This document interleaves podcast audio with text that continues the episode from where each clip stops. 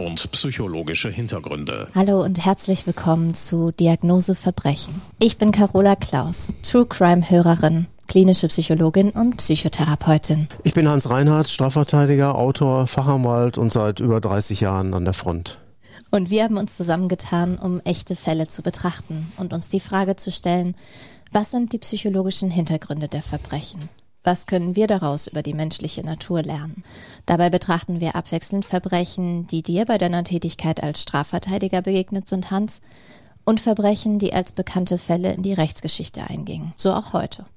Wir erzählen zuerst einen Fall nach, betrachten gemeinsam die wichtigsten Fakten und ordnen psychologische Begriffe ein. Ein kleiner Hinweis, falls ihr Triggerwarnungen nutzen möchtet, schaut bitte in die Folgenbeschreibung, bevor ihr weiterhört. Wir sprechen heute in unserer zweiten Folge über die Taten eines Verbrechers, der das Belgien der späten 90er Jahre erschütterte und als das Monster von Charleroi in die Rechtsgeschichte einging. Dieser Fall wird heute oft in einem Atemzug genannt mit Tätern wie Jeffrey Dahmer, Jürgen Bartsch oder Fritz Hamann. Woran liegt das, Hans? Der Marc Dutroux, sein bürgerlicher Name, ist ein sogenannter Serientäter. Was ist ein Serientäter? Das sind Täter, die finden letztendlich Gefallen an dem Töten, die sammeln da sogar Trophäen und stellen die sich irgendwie zu Hause auf. Äh, da gab es ja berühmte Fälle auch in der Kriminalgeschichte neben dem Dutroux gab es den Fritz Hamann. Es gab auch einen, habe ich mal nachgelesen, einen Paul Denke, der ist als Kannibale von Münsterberg beschrieben worden. Der hat sogar eine Opfer zu Pökelfleisch verarbeitet. Und das hat er dann auf Wochenmärkten verkauft. Ähm, wir wollen eben ja hier in unserer Reihe ähm, in die Psyche auch historischer Verbrecher eindringen, um das mal anschaulich darzustellen. Genau. Wir sprechen also von Tätern, die wiederholt Menschen in ihre Gewalt gebracht haben, sie gequält und getötet haben. Wie war das im Fall Dutroux? Der Fall Dutroux erschütterte in den 90er Jahren weit über die Grenzen von Belgien hinaus. Der heute 67 Jahre alte Schrotthändler, Autodieb und Betrüger entführte, missbrauchte, vergewaltigte und folterte und ermordete mehrere Mädchen. Zwei Opfer verhungerten qualvoll in seinem Haus im Raum Charleroi in einem Kellerverlies hinter einer massiven, als Regal getarnten Tür. Dutroux hatte den gerade einmal zwei Quadratmeter großen und nur 1,60 Meter hohen Raum zunächst als Versteck für seine Beute aus Autodiebstählen genutzt und später das eben als Verlies für seine Geiseln eingesetzt. Und am 13. August 1996 wurde dann Marc Dutroux und seine Frau Michelle Martin und ein Komplize festgenommen.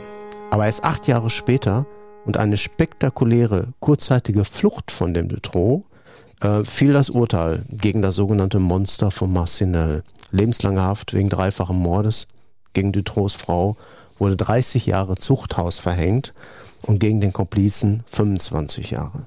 Wenn man sich dann die Akte von Dutroux zu Gemüte führt, dann wird einem echt schlecht und übel. Auf fast einer halben Million DIN A4 Seiten wird ein wohl wirklich einzigartiger Kriminalfall ausgebreitet. Zeitzeugen, die den Fall verfolgt haben, die haben sich damals täglich die Nachrichten angesehen, haben Fotos der Opfer gesichtet. Da gab es die Opfer Julie, Melissa, Ann, Effje, Sabine, Letizia. Die sind denen bis heute in Erinnerung gebrannt. Und die sechs Mädchen aus ganz Belgien wurden 1995 und 1996 vom Marc de Trot einfach von der Straße weg entführt und in dessen Haus gefangen gehalten. Am 24. Juni 95 wurde Melissa Russo acht Jahre alt und Julie Lejeune, ebenfalls acht Jahre alt, entführt und in Dutroux Zelle gefangen gehalten und dort auch mehrfach sexuell missbraucht. Am 22. August 95 wurde dann Effie Lambrex und En Marchal entführt, eine 19, die andere 17 Jahre alt und die wurden vergewaltigt zum Zwecke der Pornografieherstellung.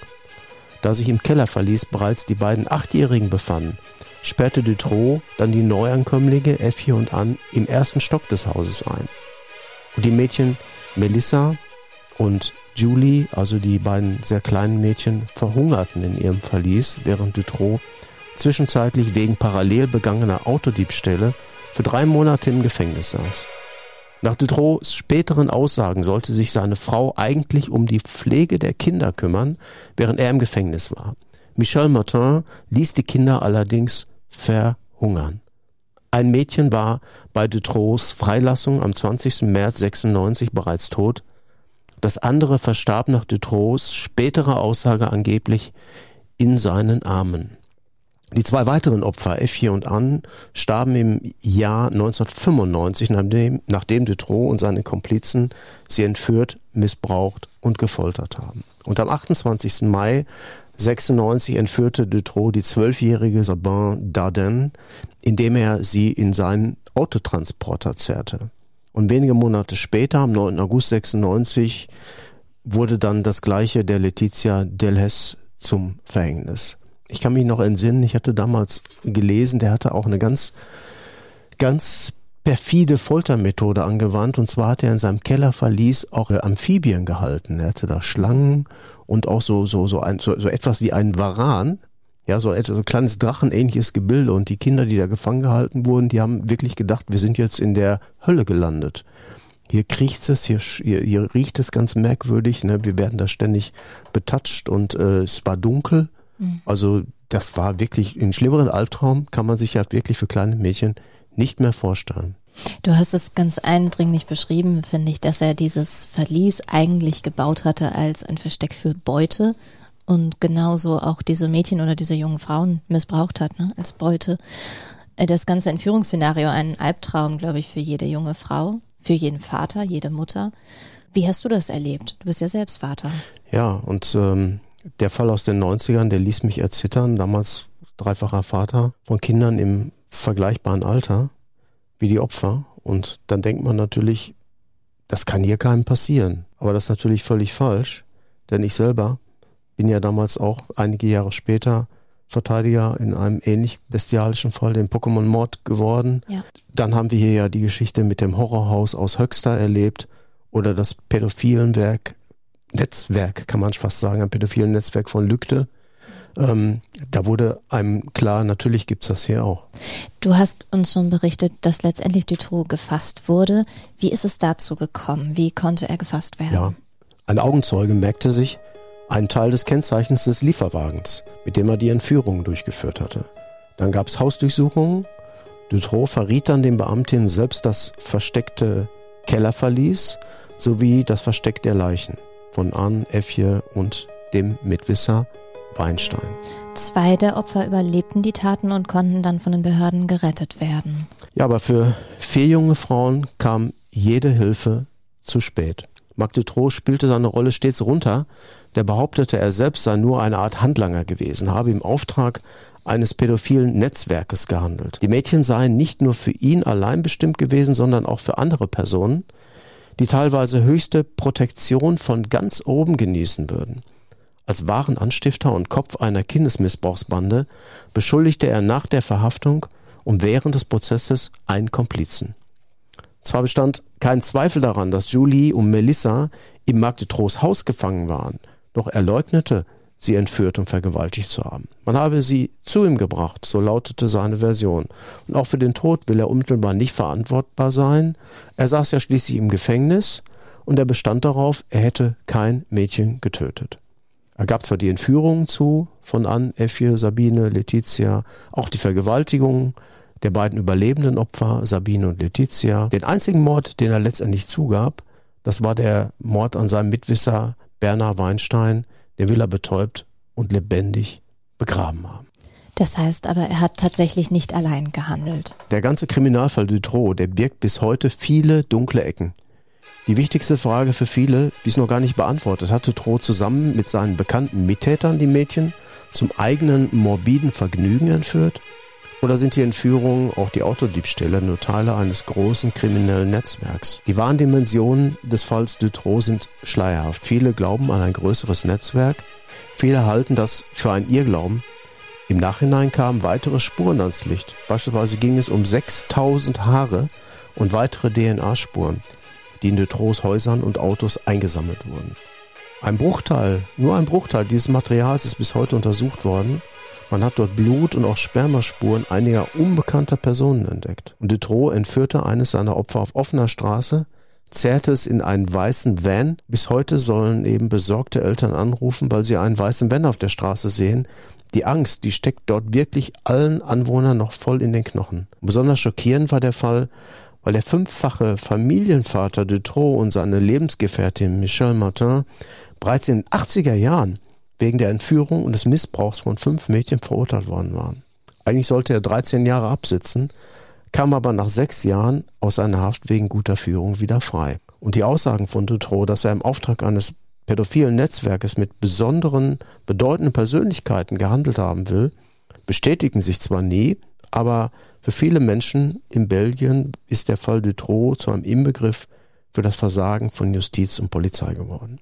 Er gilt auch als einer der Gründe für die Polizeireform, die dann in Belgien Mitte der 90er Jahre durchgeführt wurde. Mhm. Denn nicht nur während der Ermittlungen war es durch offensichtlich vernachlässigte Beweise zu Pannen gekommen, auch nach der Verhaftung im April 1998 hatte Dutroux in einem Gerichtsgebäude einem seiner Bewacher die Dienstwaffe entrissen und war geflohen. Nachdem tausende Beamte fast vier Stunden im Großeinsatz waren, fanden Spürhunde Dutroux in einem Wald. Als Reaktion auf diesen Vorfall traten Innenminister, Justizminister und der Polizeichef von ihren Ämtern zurück. Einem Beamten sagte Dutroux kurz nach der erneuten Festnahme, ich bin glücklich, wenn ich das Chaos sehe, in das ich Belgien gestürzt habe. Das finde ich, macht noch ganz viel mit diesem Schreckensszenario, ne? Die Entführungssituation. Dann jemand, der da flüchtet, der JustizbeamtInnen entwaffnet, der irgendwie dann auch so eine Aussage von, von oben herab trifft. Aber obwohl da so viel im Dunkeln und so viel Hinweise auch ungeklärt geblieben sind, steht Dutroux bis heute als Haupttäter im Zentrum der Taten. Und wo ich zwischenmenschlich wirklich schockiert bin von dem, was du erzählt hast und richtigen Ekel empfinde, wenn ich diese Taten so lese oder von denen höre, frage ich mich doch, wie ein Marc Dutroux ins Leben gestartet ist. Also wie kann das sein, dass jemand, der unweigerlich selbst mal ein kleines Kind gewesen ist, sich dann als Erwachsener so an anderen Menschen vergeht. Dazu muss man vielleicht so ein bisschen die Biografie von Dutroux skizzieren. Die Eltern von ihm arbeiteten beide als Volksschullehrer. Dutroux hatte drei jüngere Brüder und eine junge Schwester. Auf den ersten Blick war es eine kleinbürgerliche Familie, es war alles okay. Recherchen fördern allerdings dann eine Kindheit voller Kälte und Grausamkeit ans Licht. Der Vater soll seine Frau und seine Kinder auch wegen Kleinigkeiten geschlagen haben. Auch Marc Dutroux fiel angeblich als Neunjähriger in der Schule dann als Schläger auf. In späteren Schuljahren verkaufte er gestohlene Mofas und pornografische Bilder. 1971 verbrachte Dutroux Vater wegen Depression mehrere Monate unfreiwillig in einer Klinik, ließ sich anschließend von seiner Frau scheiden.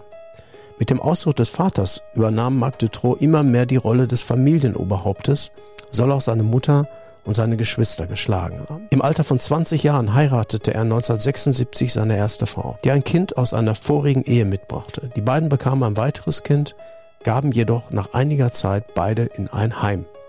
Nachdem Dutroux wiederholt gewalttätig gegen seine Frau geworden war, kam es 1983 zur Scheidung. Zu dieser Zeit hatte Dutroux bereits eine Affäre mit dieser Frau Michelle Martin, mit der er dann drei eigene Kinder hatte.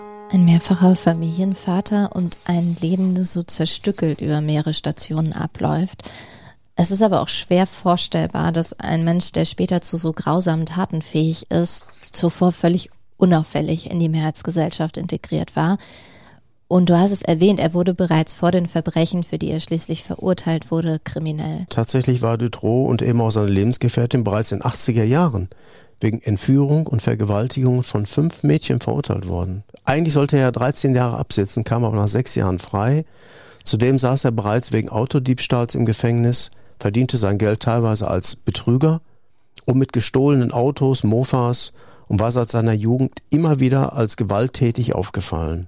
Auch gegenüber seiner Ex-Frau, gegenüber Mitschülerinnen und so weiter. Ein forensisches Gutachten schätzte ihn zuletzt auch als bedrohlich und wiederholungsgefährdend ein, da wurde ganz klar, Dutroux, das ist ein Psychopath. Ein Psychopath wie Dama, Mensen und so weiter. Diese Parallelen drängen sich auf. An dieser Stelle kann man vielleicht noch mal kurz auf die Überschrift hier unseres Falles zurückkommen. Der steht ja auch unter der Überschrift Serientäter. Der Fall Dutroux ragt natürlich sehr heraus, aber auch wenn man auf die anderen Personen kurz eingeht, ergibt sich da schon eine Parallele. Man denke an Charles Manson aus Anfang der 60er Jahre, er diese Family gegründet hat, eine Sekte, selber im Übrigen nie jemanden getötet hat, aber immer andere vorgeschoben hat und letztendlich äh, in seinen Bann gezogen hat. Dann gab es den Fall vom Jeffrey Dahmer. Jeffrey Dahmer, 1960 geboren, war auch einer der grausamsten Serientäter der Weltgeschichte, hat insgesamt 17 Teenager getötet und ging in die Geschichte als Kannibale von Milwaukee, The Cannibal of Milwaukee ein.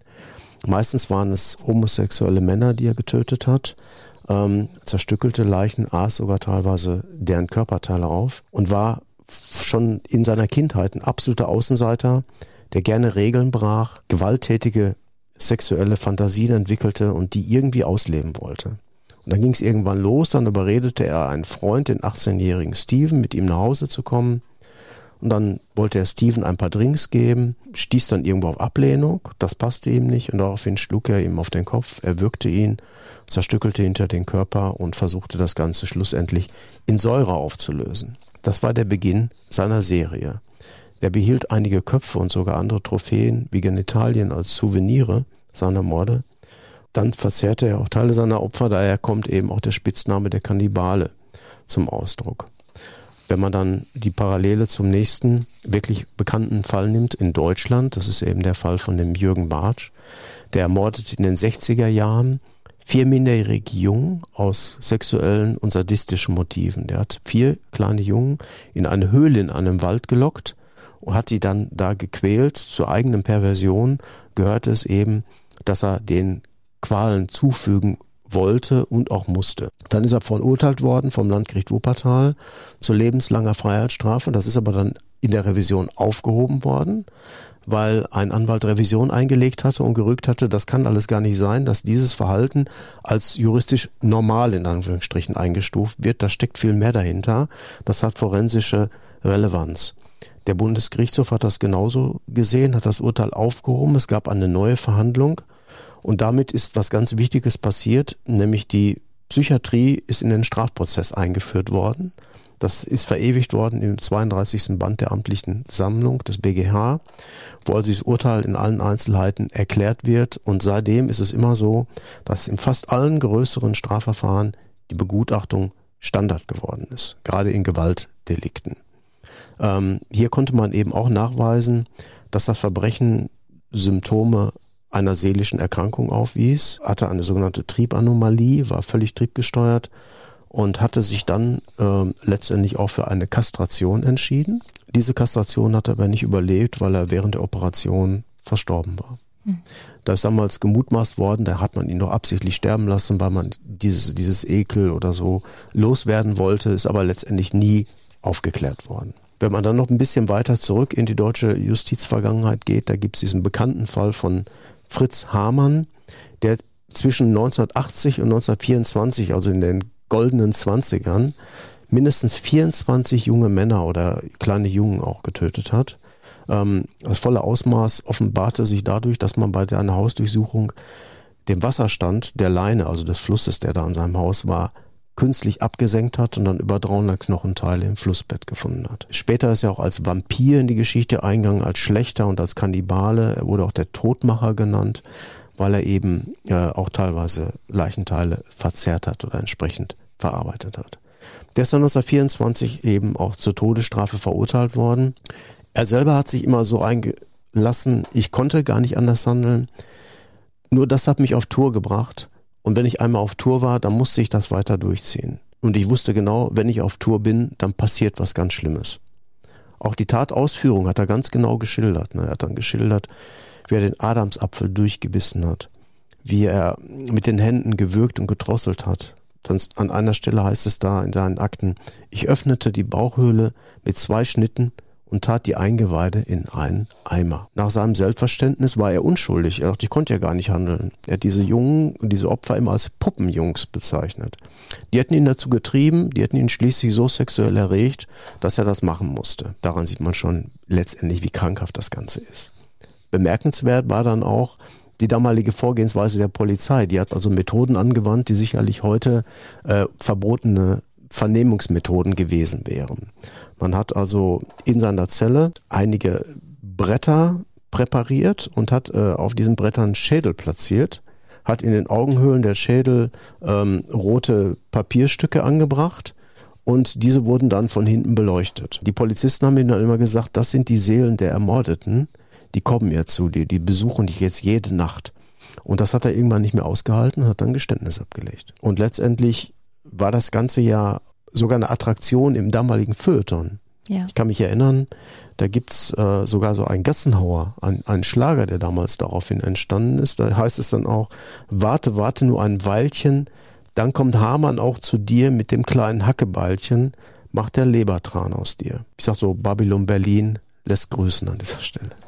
Das finde ich zeigt also die Parallelen, die du uns aufgeschlüsselt hast anhand der verschiedenen Fälle zeigt aber auch nochmal, was für ein Bedürfnis dann die Gesellschaft hat, das Ganze in gewisser Weise popkulturell aufzuarbeiten. Ne? Auch zu Jeffrey Dahmer gab es erst vor kurzem eine sehr erfolgreiche Netflix-Serie. Und wie erschütternd solche Taten, solche Menschen sind, gesamtgesellschaftlich, auch juristisch, du hast es beschrieben, ganz schön was umkrempeln dann, weil diese Taten so abscheulich sind, so abstoßend und so weit weg von dem, was wir als Gesellschaft tragen können normalerweise, dass es ganz viel Veränderung auf verschiedenen Ebenen mit sich bringt. Ich kann mich, kann mich damals noch daran erinnern, als dieser Satanistenmord von Witten war. Mhm. Da ist es auch so gewesen, dass die Berliner Zeitung auf der Titelseite getitelt hatte, Satanismus ist Pop. Ja. Und dann kamen da so Zitate von Andy Warhol und ähnlichen Leuten, die damals in der Künstlerszene bekannt waren. Das unterstützt genau das, ne, dass das größte Grauen oft nur dadurch erträglich wird, wenn man dem nur irgendetwas Unterhaltsames abgewinnen kann. Und dass schnell natürlich auch ein Etikett oder ein Label verwendet wird des Psychopathen oder der Psychopathin, wobei das tatsächlich in der Mehrheit eher cis-männliche Personen sind, auf die diese Kriterien zutreffen. Lass uns über den Begriff gerne mal genauer sprechen, weil genau genommen ist Psychopath keine Diagnose, die man jetzt als Psychotherapeutin vergeben könnte. Aber sprechen nicht das Verhalten und die Taten von Dutroux für sich? Das schon. Aber wenn wir von Diagnosen hier sprechen, auch in diesem Podcast, beziehen wir uns auf die deutschsprachige Version vom ICD-10. Das ist die Abkürzung für International Statistical Classification of Diseases and Related Health Problems, eben in der zehnten Auflage. Kurz gesagt kann man sich das vorstellen wie ein gebundenes Buch, in dem dann alle möglichen Erkrankungen mit ihren jeweiligen Symptomen und den Anzeichen dafür klassifiziert werden, damit man sie einordnen kann. Wenn demnach alle Kriterien erfüllt sind, also man alle Boxen so abhaken kann, wird die jeweilige Diagnose vergeben. Und für die nutzt man dann jeweils einen speziellen Code, der aus Buchstaben und Zahlen besteht. Und das gibt's eben nicht nur für psychische Störungen, sondern für alle Bereiche. Also in mhm. Deutschland sind diese Diagnosen zum Beispiel für die Abrechnung mit der Krankenkasse notwendig, aber gegebenenfalls okay. mhm. auch vor Gericht. Und ich hatte letzte Woche zum Beispiel Corona und da hat mich mein Hausarzt dann untersucht, hat diesen Schnelltest gemacht, den wir alle kennen und auf dieser Grundlage Corona oder Covid diagnostiziert. In die CD10-Sprache wäre das dann U7.1. Okay. So landet das dann auf dem AU-Schein, den man als Versicherte dann mitbekommt. Darauf kann man mal achten. Da steht immer so ein Kürzel drauf, was da diagnostiziert wurde. Und für psychische Störungen funktioniert das eben genauso. Die werden im Kapitel 5 vom ICD beschrieben und deren Diagnosecodes beginnen dann vorne immer mit einem F. Was bedeutet das jetzt für Dutro? Psychopathie? Steht da nicht aufgeführt oder wie muss ich das verstehen? Genau. Also wenn ich für Dutroux eine Diagnose nach ICD-10 aufschreiben müsste, wäre das am ehesten die sogenannte dissoziale Persönlichkeitsstörung, die F60.2. Und die beschreibt eine Persönlichkeitsstörung, die durch eine Missachtung sozialer Regeln und so ein herzloses Unbeteiligtsein an den Gefühlen von anderen gekennzeichnet ist, das Verhalten erscheint auch durch nachteilige Erlebnisse, also zum Beispiel eben Bestrafung, überhaupt nicht änderungsfähig. Das scheint keinen Einfluss auf die mhm. Betroffenen zu haben. Dazu besteht eine geringe Frustrationstoleranz und damit eine niedrige Schwelle für aggressives, auch gewalttätiges Verhalten und eine Neigung, andere zu beschuldigen oder vordergründig so eine Rationalisierung für das Verhalten anzubieten, durch das der Betroffene jetzt in Konflikt mit der Gesellschaft geraten ist. Also zum Beispiel sowas wie, ich war Teil von einem Netzwerk oder mir wurde etwas zugetragen. Also ich finde, das passt genau auf Dutron. Ja, schon. Allerdings erfüllen viele verurteilte Kriminelle diese dissoziale Persönlichkeitsstruktur ohne dass sie Serientaten begehen wie Dutroux oder eine solche Form der Grausamkeit ausleben. Und hier kommt dann in einem forensischen Setting doch wieder der Begriff der Psychopathie ins Spiel, um diese Dimension einfach greifbarer zu machen, dass es so weitgehend schlimmer oder tiefgreifender ist. Und um eben auch eine Risikoabschätzung vornehmen zu können mit solchen Tätern. Also hat jeder Psychopath eine dissoziale Persönlichkeitsstörung, ja? Aber nicht jeder Mensch mit dissozialer Persönlichkeitsstörung ist ein Psychopath. So könnte man das ausdrücken. Ah, ja. Also Psychopathie ist möglicherweise in dieser Dimension weit außen, also eine besonders schwere Form der dissozialen Persönlichkeitsstörung. Was heißt das jetzt für die Praxis? Also wie kann man das dann greifbarer machen? Hierfür hat man im Amerika der 80er Jahre eine Skala entwickelt und zum Glück auch immer wieder überarbeitet seitdem. Und die heißt tatsächlich direkt die Psychopathie-Checkliste. Da sollen Expertinnen anhand von 20 Kriterien beurteilen, wie stark ausgeprägt die psychopathischen Züge einer Person sind.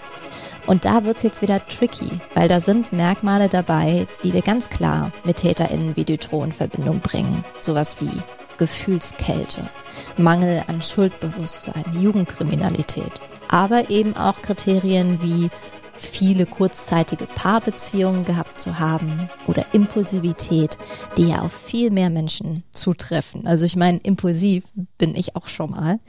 Und viele Menschen haben im Laufe ihres Lebens schon verschiedene SexualpartnerInnen gehabt. Entscheidend ist am Ende also der Gesamtwert der Skala und ab einem Wert von 25 wird ein hoher Psychopathie-Score angenommen. Das ist ja wirklich mega interessant. Also wie häufig ist denn so ein auffällig hoher Score? In der Allgemeinbevölkerung, also wenn wir uns so einen deutschen Querschnitt jetzt angucken würden, wird geschätzt, dass bei weniger als fünf Prozent aller Menschen ein so hoher Score tatsächlich auftritt. Spannend wird's, wenn wir jetzt auf so eine Subgruppe gucken von Inhaftierten, dann sind es schon 15 bis 20 Prozent. Und hier konnte man auch schon zeigen in der Forschung, dass diejenigen auch besonders hohe Rückfallraten nach ihrer verbüßten Haftstrafe haben. Ob diese Psychopathie-Checkliste für Dutroux auch ausgefüllt wurde, wissen wir jetzt nicht mit Sicherheit. Aber ich würde annehmen, dass sie Teil der psychologischen Begutachtung war. Ja, auf die Schuldfähigkeit hatte das letztendlich keine Auswirkungen. Es gab vier Psychologen, die ihn untersucht hatten. Die kamen alle zum Ergebnis, Dutroux war völlig ohne Mitgefühl. Er wusste immer, was er tat. Und beispielsweise gab es ja da diese rätselhafte Todesserie. In der Zeit zwischen Dutroux Verhaftung und dem Prozess verstarben sage und schreibe 27 Zeugen unter teils mysteriösen Umständen. Und unter ihnen waren auch mehrere Ermittler, die mit dem Fall betraut waren.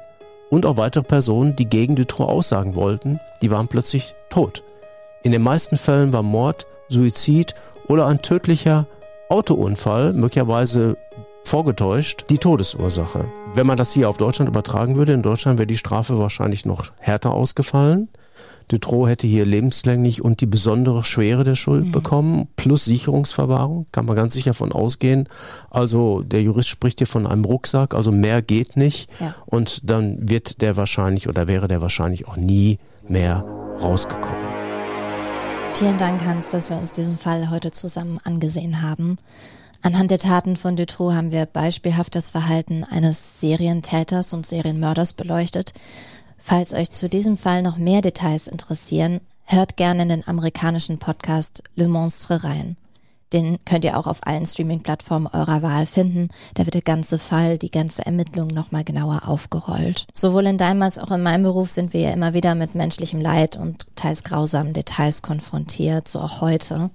Deswegen wollen wir uns am Ende unserer Folgen immer noch mit der Psychohygiene beschäftigen. Also all dem, was wir tun können, um mit Belastungen umzugehen und unsere mentale Gesundheit zu erhalten. Gibt es was, was du den Zuhörenden heute für die Psychohygiene mitgeben möchtest? Ich bin sehr Kunst und Kultur interessiert, habe auch eine starke Affinität zum Ballett, zum Ballett, zum klassischen Ballett, zumal meine Frau eben entsprechende Ausbildung als klassische Balletttänzerin hatte und eben lange Jahre am Theater als Solistin tätig war. Und äh, das führt natürlich dazu, dass wir uns immer wieder was ansehen. Ich kann empfehlen, die neue Inszenierung von Schwansee in Dortmund. Ja. Da hat mir die Premiere gesehen vor einigen Wochen, die war wirklich, wirklich gut.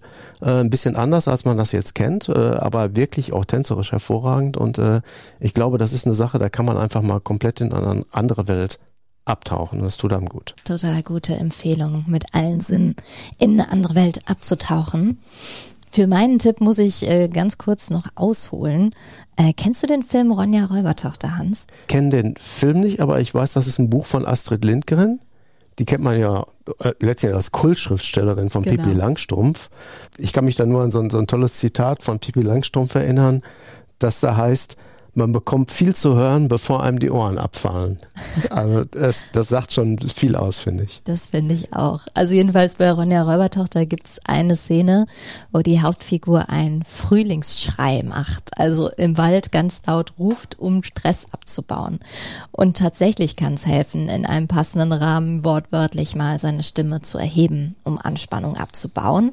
Also ob das jetzt ist, unter der Dusche zu singen oder wie in meinem Fall auf dem Heimweg im Auto Radio hören oder Spotify hören und richtig laut mitsingen. Ich habe auf jeden Fall eine Karaoke-Playlist, die wird wahrscheinlich heute noch zum Einsatz kommen. Und hoffentlich könnt ihr auch etwas finden, was eurer Psychohygiene gut tut. Vielen Dank fürs Zuhören heute. Wir freuen uns, wenn ihr für unsere nächste Folge wieder einschaltet. Die findet ihr demnächst auf der Streaming-Plattform, die ihr am liebsten nutzt. Wenn ihr keine Folge verpassen wollt, abonniert uns, denn wir werden alle 14 Tage mittwochs eine neue Folge veröffentlichen. Wenn euch der Podcast gefällt, dann empfehlt uns gerne weiter. Bewerten könnt ihr uns aber natürlich auch. Auf Instagram findet ihr uns unter Diagnose-Verbrechen. Tschüss Hans. Ich sage unbedingt reinhören. Bis zur nächsten Diagnose. Diagnose Verbrechen ist ein Podcast von Hans Reinhardt und Carola Klaus. Produktion Simone Danisch. Sounddesign und Musik Phil Fultner. Sprecher Intro Tobias Rode.